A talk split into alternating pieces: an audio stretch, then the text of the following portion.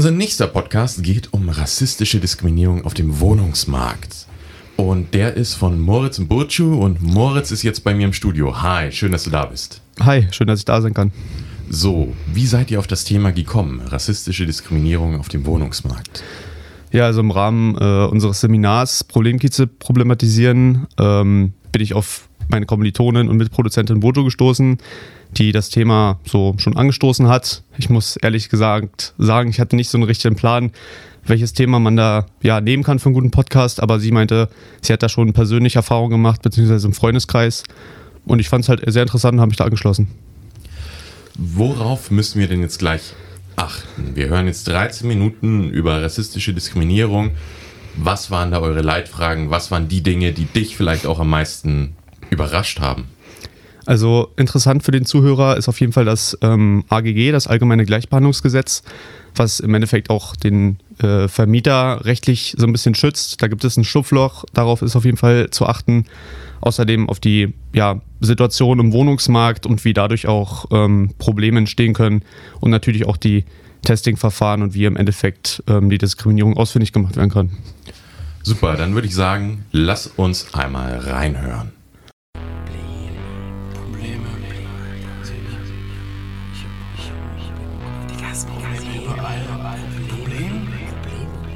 Hier, Probleme im Kiez, Probleme, Problem, Problem Kiez. Ey Mann, was geht im Kiez? Probleme. Im Kiez nur Probleme. Probleme? Ja, dann gib mir mal ein Beat. Was ist dein Problem? Ich würde, wenn du zuhörst, kannst du es auch verstehen. Und dann nach Berlin mit anderen Augen sehen. Also dreh den Podcast auf, bleib ruhig stehen. Das hier ist Kunst, kein Problem. Diese Podcast-Reihe ist ein Projekt der Humboldt-Universität zu Berlin, der in Zusammenarbeit mit dem Medieninnovationszentrum Babelsberg aufgenommen wurde. Der Podcast ist im Rahmen des Seminars von Silvana Jahre Problemkieze problematisieren entstanden und umfasst insgesamt vier Folgen. Das ging äh, um ein deutsch-türkisches äh, Paar. Der Vermieter, der auch vis-à-vis -vis zu diesem Paar wohnte, leider auf derselben Etage im selben Haus, dem, äh, dem deutschen Part gesagt hat, das war in dem Fall er, er sollte sich von seiner türkischen Freundin trennen. Dann macht er äh, mit ihm separaten Mietvertrag, sie soll ausziehen, er darf dort weiter wohnen. Eine Besichtigung bleibt mir auf jeden Fall im Kopf, bei der ich war und eben alle ihre Bewerbungsunterlagen direkt abgeben durften. Und bei mir hieß es dann, ja, sie brauchen sich nicht sonderlich Hoffnung zu machen. Und ähm, dann meinte ich, warum denn nicht? Wie kommen Sie da drauf? Sie haben sich ja noch gar nicht meine ähm, Finanzierung und alles angeguckt und auch nicht meine ganzen Daten, die ich abgegeben habe. Und dann hieß es halt, ähm, die äh, Vermieter werden auf jeden Fall einen Müller und einen Schmidt vorziehen und dass ich mir da keine Hoffnung machen soll.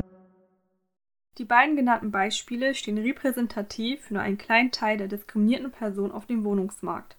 Laut einer Umfrage der Antidiskriminierungsstelle des Bundes fühlen sich nahezu 70 Prozent der Menschen mit Migrationshintergrund bei der Wohnungssuche diskriminiert. Mein Name ist Burju.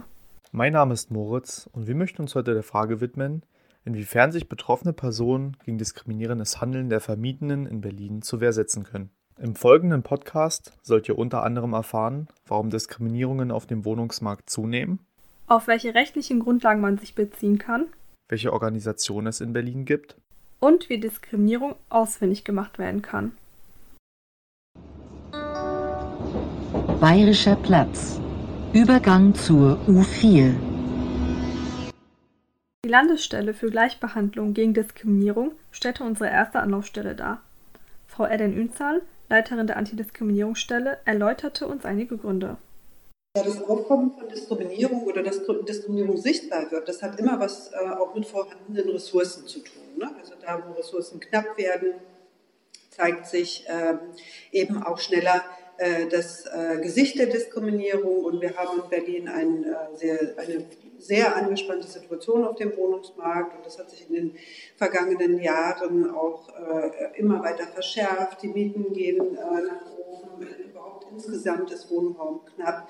Äh, und, ähm, und da zeigt sich leider, dass eben auch die äh, Diskriminierung auf dem Wohnungsmarkt zunimmt. Ne? Das sehen wir auch an den Beschwerden, die uns erreichen. Im Laufe des Gespräches erfuhren wir, dass die Landesstelle das Projekt Vermieten Verwohnen finanziert, auf das wir bereits bei der Recherche im Internet aufmerksam geworden sind. Auch hier bekamen wir die Möglichkeit, mit zwei Vertretern, Remsi Uyguner und Alexander Thom, zu sprechen. Thom ergänzte zur Situation auf dem Wohnungsmarkt. Wenn in Märkten, wo die Nachfrage sehr groß, das Angebot sehr knapp ist, es zu einer großen Diskriminierung kommt, dann zeigt das nur, ähm, dass vorher sich die Leute die Diskriminierung nicht leisten konnten. Denn bevor sie eine Wohnung leer stehen lassen, lassen sie halt lieber jemanden einziehen. Jetzt, wo es halt ganz viele Leute gibt, suchen sie oft nach diskriminierenden Mustern aus. Wen lasse ich rein, wen nicht. Wegen falschen irgendwie Erwartungen an Zuverlässigkeit, wegen rassistischen Verallgemeinerungen, was man immer wieder sieht. Ah, da habe ich eine schlechte Erfahrung mit jemandem gemacht, ähm, da waren Unterlagen gefälscht. Und in dem einen Fall sind das dann halt Stefan oder Mareike und in dem anderen Fall ist das dann die Frau mit dem Kopftuch gewesen. Und das sind halt alles Methoden, die dann dazu führen, dass gerade in einem knappen Markt ähm, die Diskriminierung sichtbarer wird, aber dass eigentlich die Frage danach, ob ich diskriminiere oder nichts, nichts mit der Verfügbarkeit von Wohnraum zu tun hat. Selbst wenn ich nur eine Wohnung zu vergeben hätte, muss dies AGG-konform und ordentlich gemacht werden. Das AGG, also das Allgemeine Gleichbehandlungsgesetz, spielt eine zentrale Rolle, wenn man sich auf rechtlicher Ebene mit der Diskriminierung beschäftigt. Ja, es gibt auf Bundesebene das Allgemeine Gleichbehandlungsgesetz und ähm, äh, nach äh, AGG ist die äh, Diskriminierung äh, auf dem Wohnungsmarkt grundsätzlich nicht zulässig. Es gibt sechs Merkmale, die das äh, AGG, Allgemeines Gleichbehandlungsgesetz, aufzählt. Das sind explizit, also nur diese sechs äh, Merkmale können wir im juristischen Sinne weiterverfolgen. Das ist äh, ethnische Herkunft, Religion und Weltanschauung, äh, Geschlecht, sexuelle Orientierung, Alter und äh, Behinderung. Letztendlich, wenn man sich aber das AGG anguckt, ist das ein Gesetz, ähm, das deutlich macht, es kann nie die Knappheit eines Gutes dafür verantwortlich sein, dass diskriminiert wurde.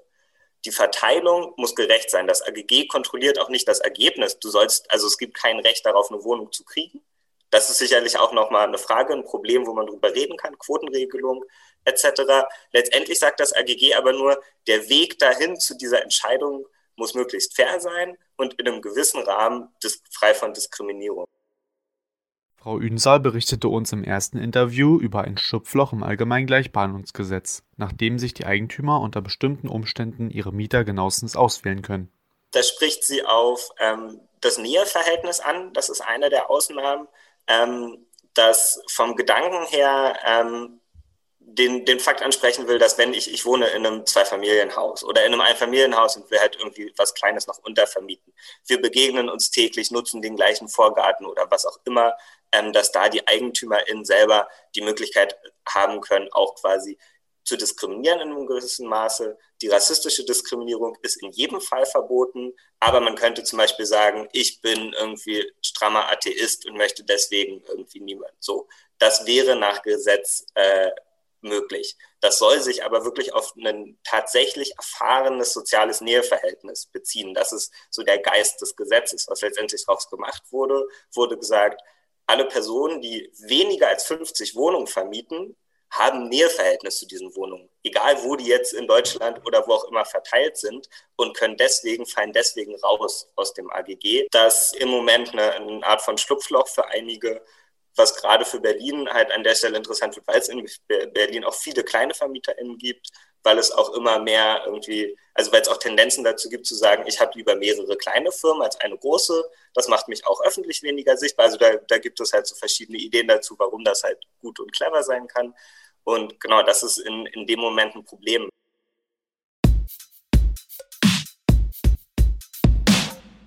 Nachdem wir euch nun viel auf theoretischer Ebene erzählt haben, soll es etwas praxisnaher werden.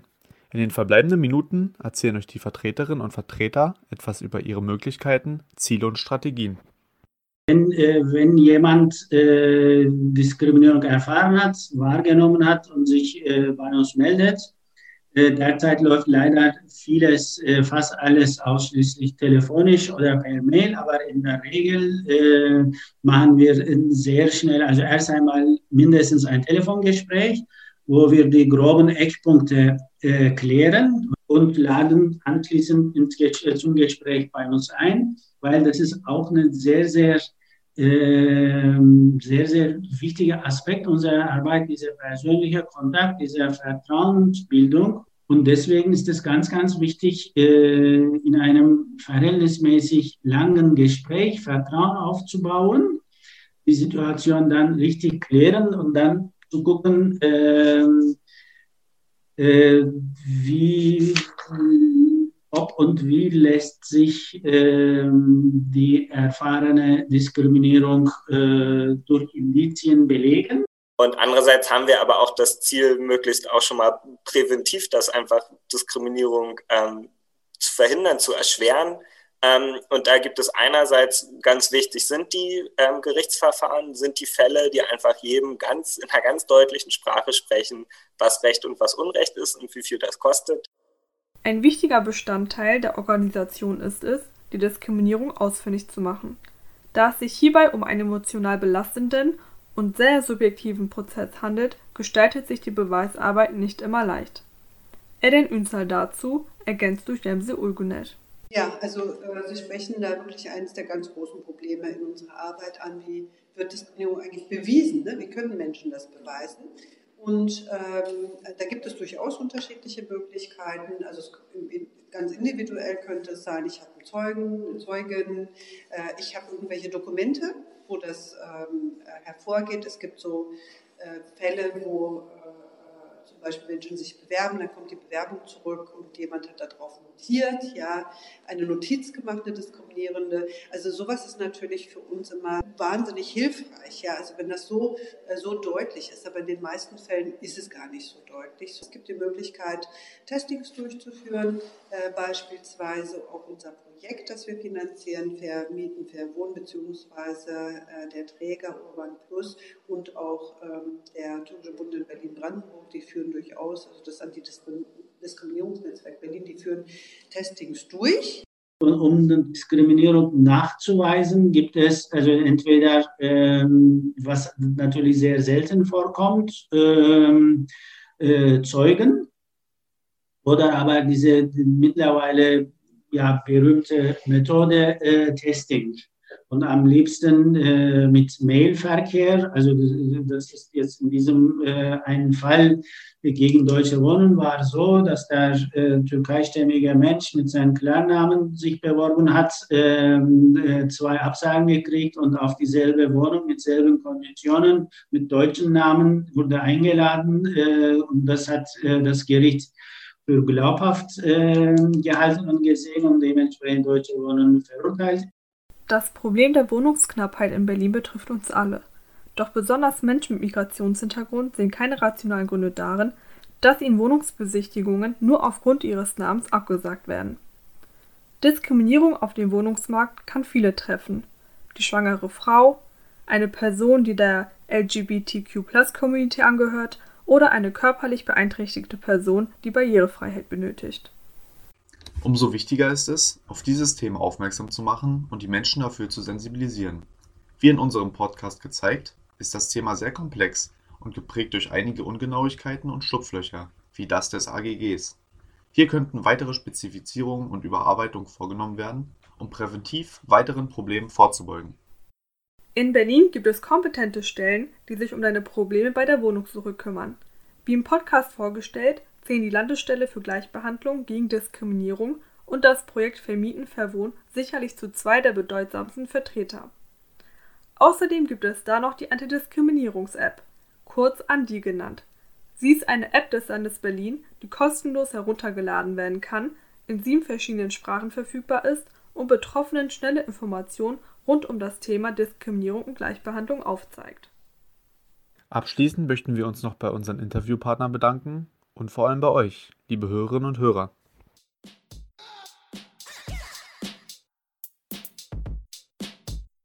Was ist dein Problem, Kiez? Eine Podcast-Serie von Studierenden der Humboldt-Universität zu Berlin in Zusammenarbeit mit dem Medieninnovationszentrum Babelsberg.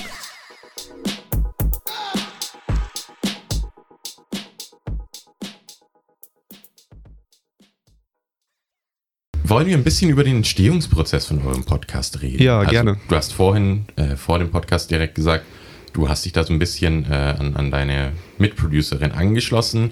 Dann hattet ihr das Thema und dann im Podcast hat man es ja schon gehört, Internetrecherche. Genau, das waren die ersten äh, Fußschritte. Also recherchiert, erstmal Antidiskriminierungsstelle, Projekt Vermieten, Verwohnen, erstmal ganz viele Seiten aufgerufen, dann direkt geguckt, Interviewpartner, Leute angeschrieben, da kam dann auch positive Resonanz, also es ging sehr schnell, dass dann die ersten äh, Termine feststanden. Und dann ähm, ging es los, dass ich beispielsweise bei der Landesstelle ähm, äh, gegen Diskriminierung und Vergleichsbehandlung war und dort mit der Leiterin Erin Ünsal ein Interview geführt habe. Auch äh, Burjo, meine Kommilitonin, hat ein Interview geführt und dann haben wir beide auch noch über Zoom ein einstündiges Interview über ähm, mit Vermieten verboten geführt, was sehr interessant war. Genau, und dann haben wir halt erstmal sehr, sehr viel Input gesammelt, sehr, sehr viel Tonspuren gehabt und dann ging es äh, ans Schneiden im Endeffekt. Ja, das ist immer das Schwierigste, weil man Kill Your Babies, die von euch, die, die an der Uni gerade an der Seminararbeit sitzen, kennen das, ist im Audioschnitt genauso. Ne? Du hast bestimmt 20 Stellen, die du super toll findest, du willst alle reinbringen und dann Ja. hast du vielleicht so eine Sache, die du vielleicht ein bisschen bereust, dass sie nicht im Podcast war? Eine Stelle? Wir haben äh, noch ein sehr, sehr interessantes Interview mit Frau Hebbinghaus von der äh, Stelle, Bundesstelle für Flüchtlingsangelegenheiten geführt. Das hat aber leider nicht so richtig reingepasst in unser Thema. Es hätte dann auch den Rahmen gesprengt. Das war aber sehr schade, weil da waren auch nochmal sehr interessante ähm, Aussagen dabei und es war sehr informativ. Aber im Endeffekt bin ich so zufrieden. Ich denke, die wichtigsten Aussagen sind drin und ähm, ja, so blöd es klingt, das Seminar ist nun auch nicht unsere einzige Sorge, gerade als Lehramtsstudenten äh, mit noch einem Zweitfach. Von daher hätte es den Rahmen ansonsten auch gesprengt.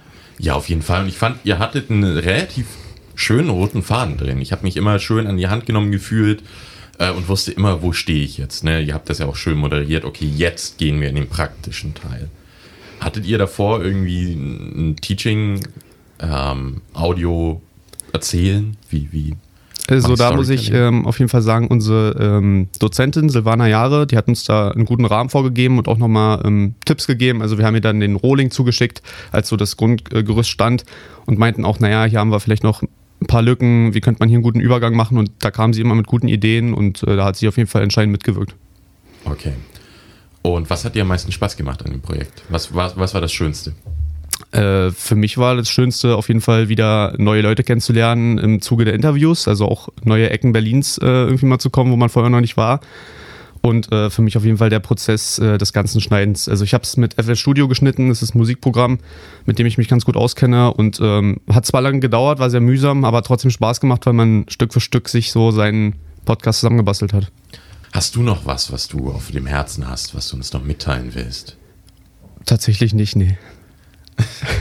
Also auch eine gute Antwort. Normalerweise ist das die Frage, wo dann noch drei, vier Minuten irgendwie gefüllt werden, aber auch mal eine schöne Antwort. Äh, ich, äh, nee, ich, ich, kann nur von meiner Seite aus sagen, äh, ich fand es interessant, sich mit diesem Themenfeld auch mal zu beschäftigen, weil mir das vorher gar nicht so bewusst war und ich da auch gar nicht in meinem Freundeskreis oder so irgendwie diesen Kontakt so habe. Und äh, finde es halt interessant, ähm, was auch äh, am Anfang des Podcasts gesagt wird, dass es so unheimlich viele Menschen betrifft, ja, sei es Menschen mit Behinderung, äh, Menschen, die aufgrund ihrer Hautfarbe diskriminiert werden, ihrer Religion und ähm, oder schwangere Frauen. Und es ist halt interessant, äh, da nochmal einen Blick drauf zu werfen und sich äh, zu verinnerlichen, dass es halt wirklich eine breite Masse der Gesellschaft irgendwie betrifft oder einen selber auch irgendwann mal betreffen kann. Und deswegen lohnt es sich da auf jeden Fall mal reinzuschauen und sich zu informieren.